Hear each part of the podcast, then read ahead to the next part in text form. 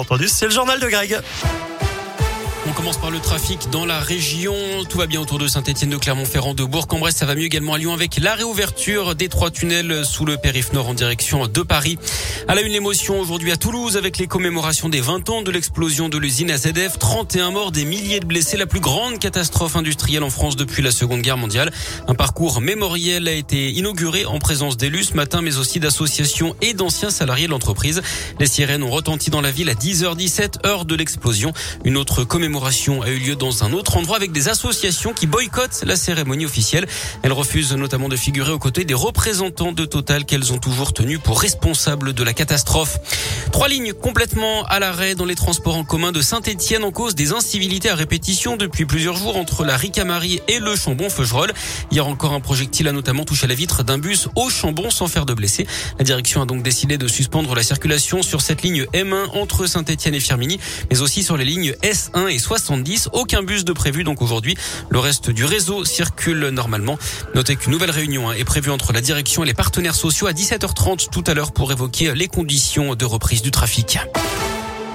Grosse frayeur à Bourg-en-Bresse, dont l'un, hier, un jeune garçon a été renversé par une voiture alors qu'il traversait la route et que le feu piéton était au rouge. Heureusement, le véhicule roulait à très faible allure. La victime qui a été projetée sur le sol, la tête la première, a été transportée à l'hôpital. Les tests alcoolémie et stupéfiants effectués sur la conductrice se sont révélés négatifs. Les suites de l'accident dans le Beaujolais dimanche matin, une saisonnière avait été fauchée par une voiture qui avait pris la fuite à Juliena. D'après le progrès, le chauffeur et sa passagère doivent être déférés au parquet de Villefranche-sur-Saône aujourd'hui. Les suspects ne seraient pas originaires de la région et seraient eux aussi venus pour des vendanges. Quant à la victime, ses jours ne sont plus en danger, mais elle n'est pas encore tirée d'affaire. D'après le parquet, elle est trop polytraumatisée. Ses blessures seraient très graves. Une nouvelle difficile à digérer pour Deliveroo, le spécialiste de la livraison de repas et trois de ses anciens dirigeants sont appelés à comparaître devant la justice pour travail dissimulé entre 2015 et 2017. Ils seront convoqués en mars prochain. La plateforme aurait dissimulé des milliers d'emplois en modifiant les contrats de travail pour éviter de payer des cotisations sociales.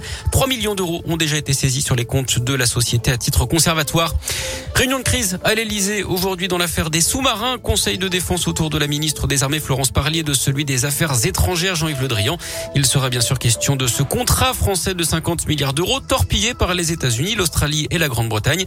Hier, la présidente de la Commission européenne a pris la défense de la France en jugeant inacceptable la manière dont elle avait été, traitée. Pardon. Joe Biden, le président américain, doit d'ailleurs s'entretenir dans les prochains jours avec Emmanuel Macron. On termine par du sport, du foot et les éliminatoires au mondial féminin. Slovénie-France ce soir à 21h. Et puis en basket, pas de match amical pour la chorale de Rouen contre Limoges demain soir. Les Limougeaux qui ont jeté l'éponge car ils ont trop de joueurs forfaits.